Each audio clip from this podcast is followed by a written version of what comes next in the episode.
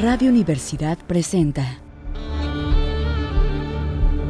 Testimonios. La mirada de quienes hacen investigación.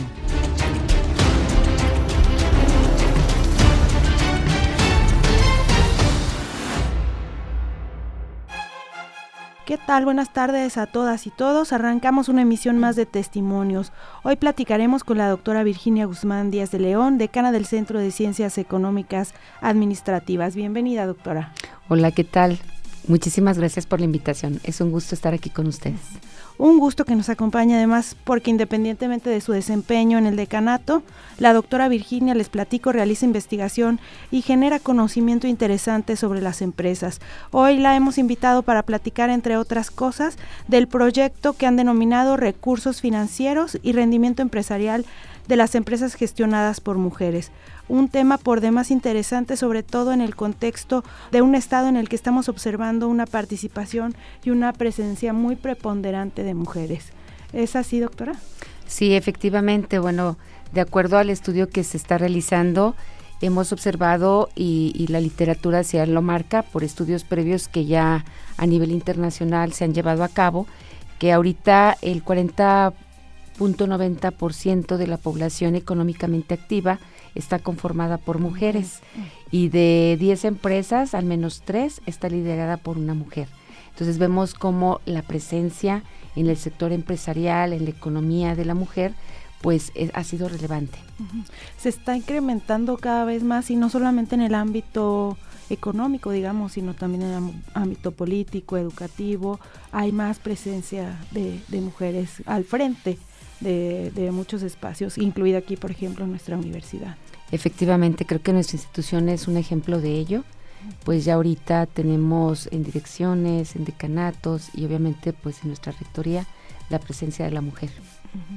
Doctora, ¿el estudio en qué, en qué va a consistir? Bueno, ya ustedes han avanzado un, tramo importante en todo lo que es el contexto, el estudio empírico, eh, pero ¿en qué consiste en general este, esta investigación? Sí, nosotros tenemos tres elementos muy importantes que por un lado es la inversión que tiene que hacer una empresaria sobre todo cuando tiene un interés sobre el área de la sustentabilidad.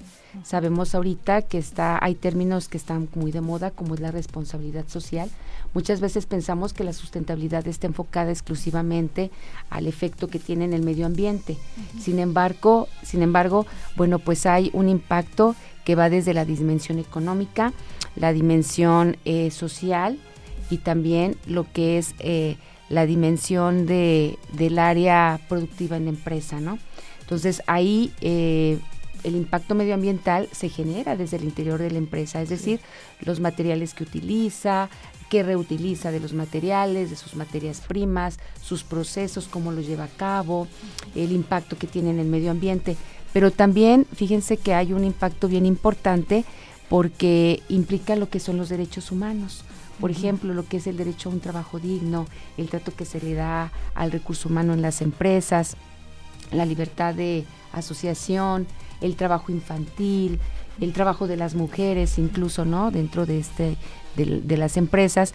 Y viendo, por ejemplo, el impacto que se tiene en la sociedad, podemos ver eh, la lucha contra la corrupción, las prácticas de competencia desleal, el cumplimiento de todos los requisitos legales que se tienen que tener en una empresa y, por ejemplo, de la responsabilidad también social del producto que se va elaborando en las empresas, la salud y la seguridad de los clientes, el etiquetado de los productos, la comunicación que se tiene, los mensajes a través de la mercadotecnia incluso caen en el ámbito de la sustentabilidad. Y muchas de las veces pensamos que es únicamente el impacto medioambiental que puede llegar a tener un producto pero para que las empresas puedan desarrollar la sustentabilidad muchas de las veces no contempla o no es considerado dentro del plano del proyecto de la empresa, por lo que en muchas ocasiones se requieren de recursos adicionales para poder llevar a cabo proyectos que, den cumplimiento a esto, ¿no? De ahí la necesidad de obtener un financiamiento. o bien apoyos por parte de gobierno para poder desarrollar estos proyectos. ¿Qué tanto más difícil es para una mujer gestionar o comenzar un, negocio? Eh, bueno, históricamente era mucho más difícil. Porque el grado de confianza, estudios previos que se han llevado a cabo, se dice que el grado de confianza cuando una mujer iniciaba un proyecto era menor que cuando lo lideraba un, varón. Sin embargo, recientemente se ha visto que esto ha avanzado de una manera importante. Ahorita incluso, incluso hay muchos programas que están enfocados para proyectos de mujeres y esto ha motivado y estimulado que la presencia de la mujer pues sea mucho mayor. ¿no? Y de acuerdo a su estudio, ¿en qué tipo de negocios o de industria incursionan principalmente las mujeres? Bueno, es de todo tipo. En realidad las mujeres tienen una visión muy integral. Eh, pudiéramos pensar que a veces ellas están más enfocadas quizás al área del comercio y que sí, de manera importante muchas hay muchas microempresas en el cual pues son iniciadas por mujer, desde el negocito que está en la esquina, la señora que vende las gorditas, la que hace la repostería, pero también hay mucha economía formal eh, de la empresa que ya se ha dado, eh, digamos, desde la industria, el comercio, la asesoría profesional, que está liderada por mujeres y qué tanto más conscientes somos como mujeres de esta sustenta de la necesidad de que haya un negocio sustentable. Sí, de hecho la estadística marca que la mujer tiene una mayor tendencia a atender la sustentabilidad. Generalmente los varones son más enfocados a la cuestión y al rendimiento económico, al rendimiento financiero de la empresa, pero la mujer sí se preocupa por el rendimiento financiero, sin embargo tiene por su sensibilidad, su naturaleza, eh, una tendencia más a atender la parte social y la parte sustentable de las empresas. Entonces, cuando hay una estadística que dice que cuando en el consejo de administración de una empresa al menos hay tres mujeres, hay mayor impacto en la cuestión de sustentabilidad. de sustentabilidad. Porque además, bueno, uh, existe como la experiencia de las mujeres en cuanto a ciertos momentos de tal vez discriminación, incluso que ellas mismas antes de ser empresarias hubiesen tenido en su trabajo y que ahora consideran que teniendo su empresa pueden evitar o resarcir de alguna manera. Sí, y, se vuelve como también un, cierto punto de solidaridad, porque ya saben que no es tan fácil para una mujer incursionar y ellas apoyan a otras mujeres, ¿no? Entonces esto pues definitivamente se convierte en una cadena de fortalecimiento donde las mujeres se van abriendo más camino. Ahorita, por ejemplo, no solamente los apoyos gubernamentales, sino también la banca comercial ya ha incrementado su nivel de confianza en empresas que están eh, siendo lideradas por mujeres para darles financiamiento, los apoyos que necesitan a efectos de que su empresa se pueda consolidar y, pueda crecer.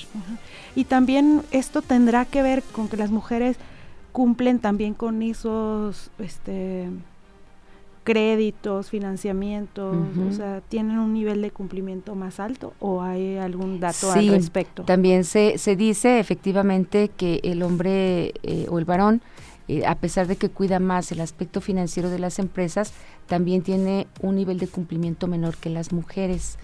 Eh, pudiéramos decir aquí que, que, el efecto social o el impacto social que puede tener una empresa, la mujer lo cuida mucho y busca que tenga una proyección más transversal, no únicamente en el ámbito económico, sino también generar una mejor calidad de vida a quienes integran la empresa y quienes hacen uso de su empresa. Entonces se vuelven empresas pues también con un mayor impacto sustentable. ¿Qué tanto las empresas sí están cumpliendo con esta sustentabilidad? Por ejemplo, habla usted de la mercadotecnia que, tiene que ser responsable, incluso el etiquetado o el empaque de los productos y el impacto de, de, las empresas hacia el medio ambiente? ¿Qué tanto sí están cumpliendo con todos estos? Bueno, lo que son empresas formales eh, definitivamente tienen que dar cumplimiento, ¿no? Eh, sabemos que un, aspecto importante que tiene nuestra sociedad, nuestro país es la corrupción, en el cual muchas de las veces por el no cumplimiento de algún requisito legal, pues se puede presentar esta situación.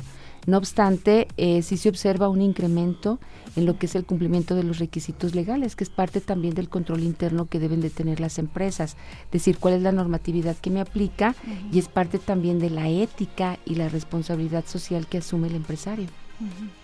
Doctor, y cómo eh, nos estaba comentando un poquito antes de entrar al programa, que ustedes ya tienen todo el estudio empírico, digamos, ¿cuál es la base de la que parten para aplicar este instrumento a las empresas locales y, en qué, cuáles serán, digamos, los puntos que van a tratar de indagar en las empresas. Sí, bueno, actualmente ya efectivamente se llevó a cabo todo lo que es el estudio empírico. Ahorita estamos en la etapa de aplicar eh, un instrumento que está basado en, en, una, en un estudio previo que hicieron dos autores que son Reyes y Briano.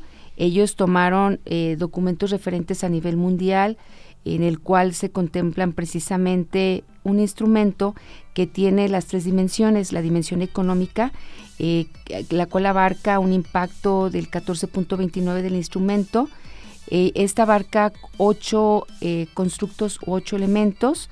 También abarca lo que es la dimensión ambiental con 28.57% de los de los reactivos que se van a contemplar.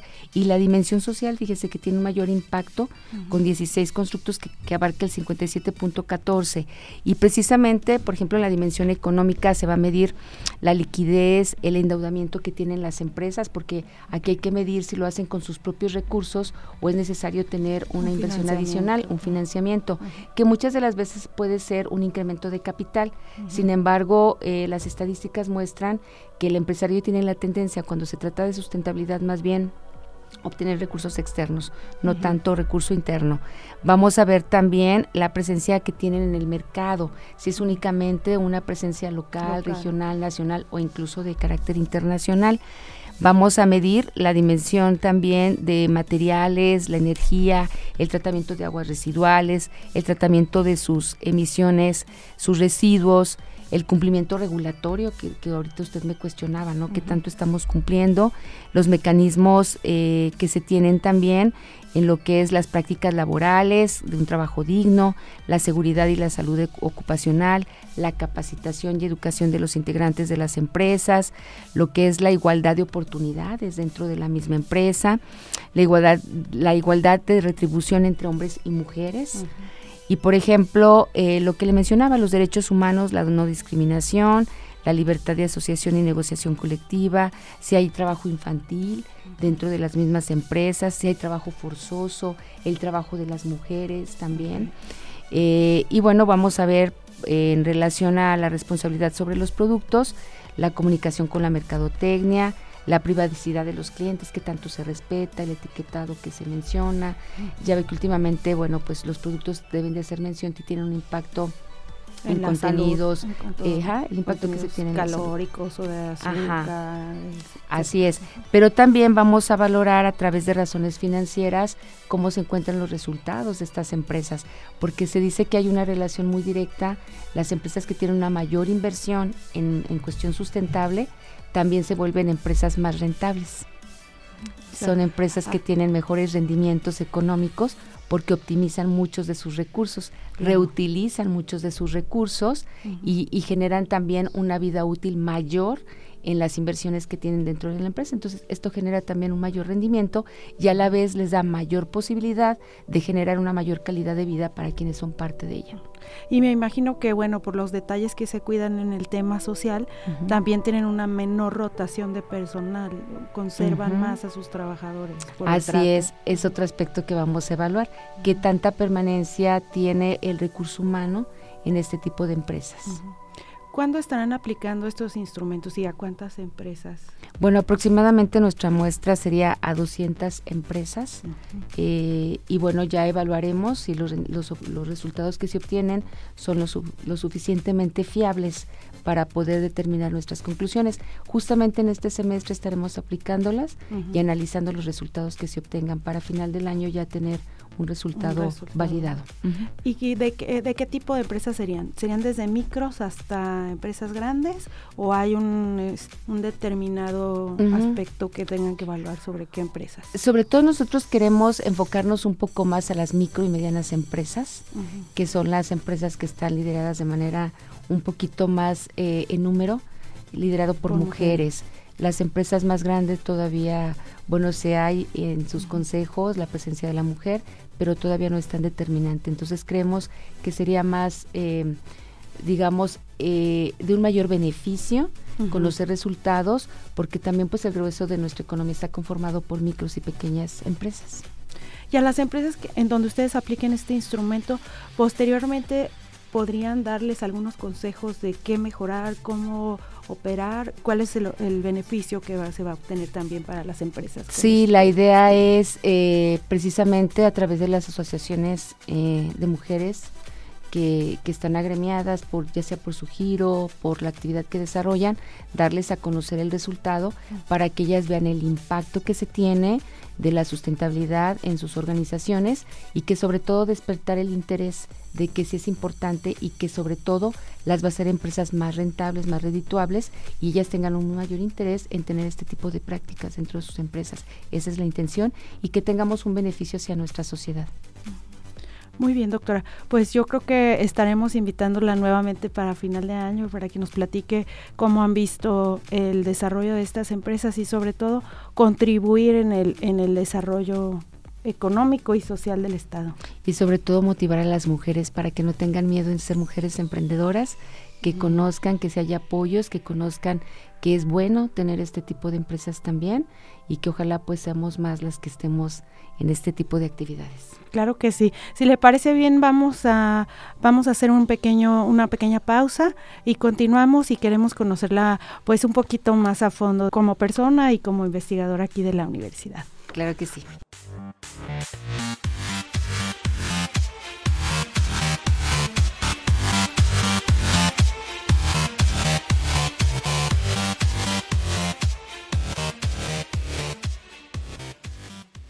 Muchas gracias por escucharnos. Seguimos aquí con la doctora Virginia Guzmán Díaz de León, decana del Centro de Ciencias Económicas y Administrativas. Y pues queremos conocer un poquito más sobre ella, sobre qué la motivó, doctora, a, ser investigadora, profesora, como a la vocación docente y de investigación. Sí, bueno, pues les comparto que mi vocación primaria fue ser maestra.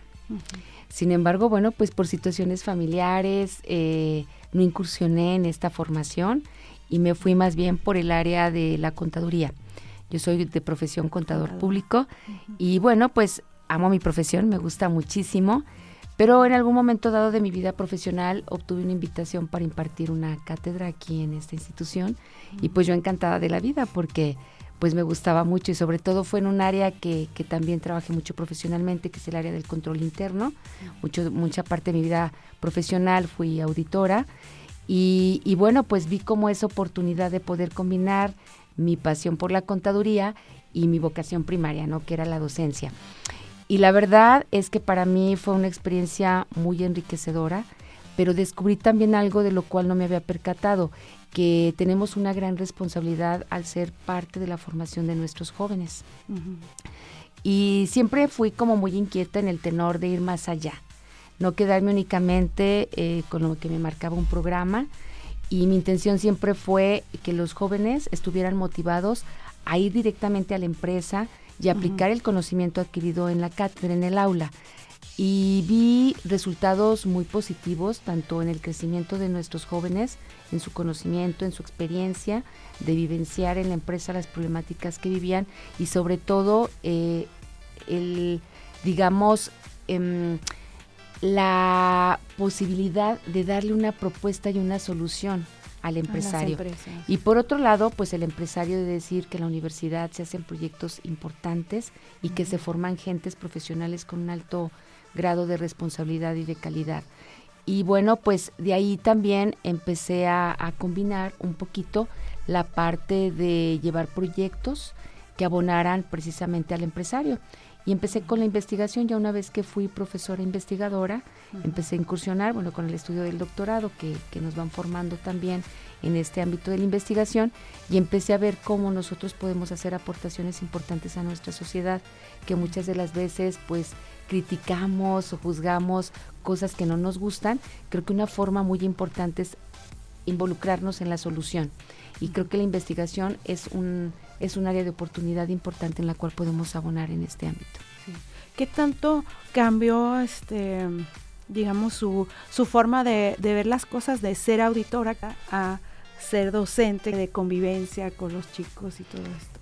Para mí fue un complemento porque precisamente yo al ver la responsabilidad que se tiene en un trabajo profesional, es transmitirles a nuestros jóvenes, que nos formamos en una institución como esta porque vamos a tener y asumir una responsabilidad ante la sociedad a través de nuestro trabajo profesional. Entonces para mí fue un complemento porque puedo transmitirles a ellos la implicación que puede tener el hacer o no hacer nuestro trabajo de una manera ética y con todos los estándares de calidad que se requiere un trabajo profesional. Entonces para mí fue hacerlos conscientes de esa parte. Eh, no me costó trabajo porque a pesar de que fue auditor y como bien dice usted, es un trabajo que es pues digamos como de mucho rigor, eh, pues uno nunca pierde esa parte humana, ¿no? De, de, decir la responsabilidad que tengo, la ética que debo de preservar. Entonces, más bien creo que fue para mí ese complemento de poder transmitirles a los jóvenes y, y decirles que tienen que prepararse lo mejor que puedan, llevar todos los recursos posibles para que su trabajo sea con un desempeño de alta calidad y sobre todo yo siempre les digo, lo que forma eh, la calidad de institución es la calidad de sus egresados. Entonces, definitivamente, si ellos son buenos profesionistas, excelentes profesionistas, pues de ahí el prestigio de nuestra institución en diferentes áreas. ¿no?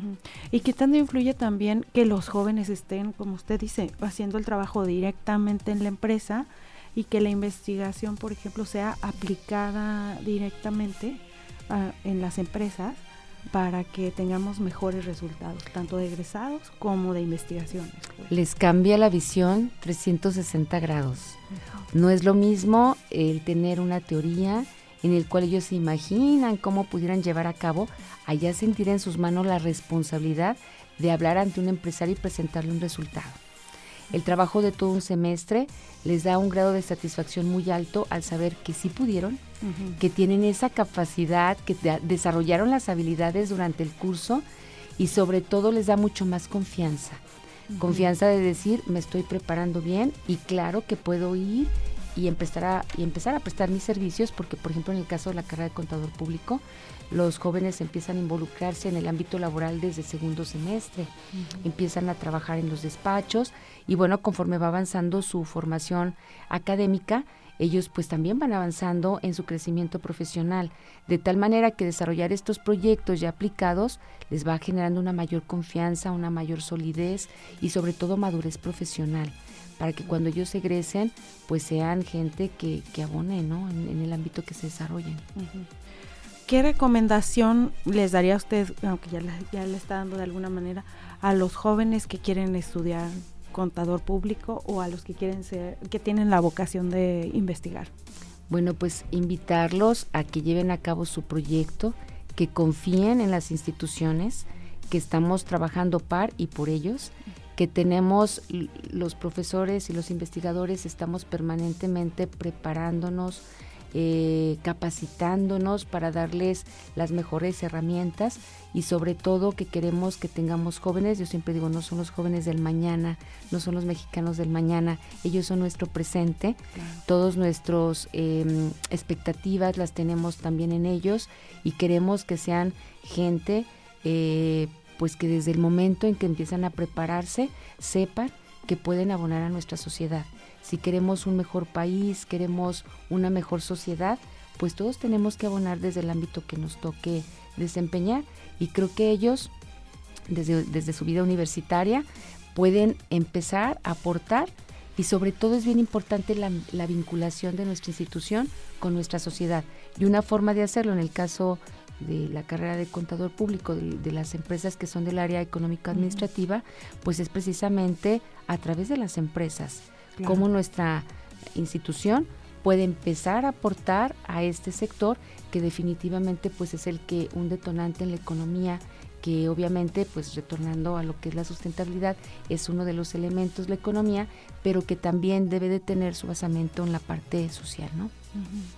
y finalmente doctora cómo ha ido evolucionando la, la educación sobre todo en el centro económico administrativo para lograr todos estos objetivos bueno, ahorita creo que todos hemos desarrollado un mayor nivel de conciencia. Nuestra forma de enseñar ha cambiado. Nuestras generaciones son distintas. Mucho se habla de que si tenemos centennials, millennials, y creo que todos los que somos ahorita académicos pertenecemos a una generación distinta y comprender a las generaciones actuales nos conlleva a nosotros también un nivel de adaptación alto. Pero creo que al ser conscientes de ello, eh, estamos trabajando para lograr eh, cómo conjuntar estas generaciones, que tienen una expectativa y una visión diferente, es verdad, pero creo que sí tenemos algo que, que, nos une, que es algo mejor para todos, un mundo mejor para todos, una mejor sociedad para todos. Entonces la forma de enseñar ha cambiado, se ha transformado, utilizamos mayores recursos tecnológicos, obviamente, eh, la vida es mucho más rápida, la información tiene que ser más oportuna, pero también tiene que ser una información muy veraz, muy confiable, y obviamente pues eh, nos implica desarrollar habilidades, herramientas diferentes en el momento en que enseñamos para que también nuestros jóvenes pues tengan los recursos y que sobre todo despertemos en ellos el interés, que sembremos en ellos esa semillita también de, formarse, de, dar a los demás. Eh, mucho de pronto hablamos que que las generaciones actuales buscan mucho el bienestar personal o individual, pero la verdad es que nuestros jóvenes cada vez nos sorprenden, entre más los conocemos, entre más confiamos en ellos, nos damos cuenta de que tienen una gran capacidad también ellos actualmente de adaptarse a las circunstancias que no han sido fáciles, ¿verdad? Sobre todo lo que hemos vivido. la pandemia. Así es, por ejemplo, ¿no? Pero también les ha tocado un sistema económico diferente, eh, difícil, eh, una forma de, vivir en sociedad distinto y bueno, pues para ellos también ahorita eh, vemos que hay una, un incremento también en, las situaciones emocionales y todos hemos tratado de, adaptarnos ¿no? a esta nueva forma de convivir y, que no eh, se convierta en una limitante ni para ellos ni para nosotros. Entonces creo que la forma de, de trabajar definitivamente tuvo que cambiar. Sí pero creo que, vamos avanzando, estamos em, aprendiendo todavía y creo que nuestros jóvenes se han ido adaptando también de una manera, de una manera que es de reconocerles. ¿Algo que quisiera agregar? Bueno, pues decirles que el mundo de la investigación es un mundo maravilloso, es un mundo que nos lleva al conocimiento y acuérdense que el conocimiento nos da un valor agregado para tomar decisiones eh, y sobre todo eh, ser hacedores de un cambio. Muy bien. Pues con este mensaje nos quedamos y le agradecemos muchísimo a la doctora Virginia Guzmán que nos haya acompañado este día en testimonios y a todos ustedes que nos escuchan aquí en Radio Universidad. Los esperamos la próxima semana. Muchas gracias. Radio Universidad presentó Testimonios. La mirada de quienes hacen investigación.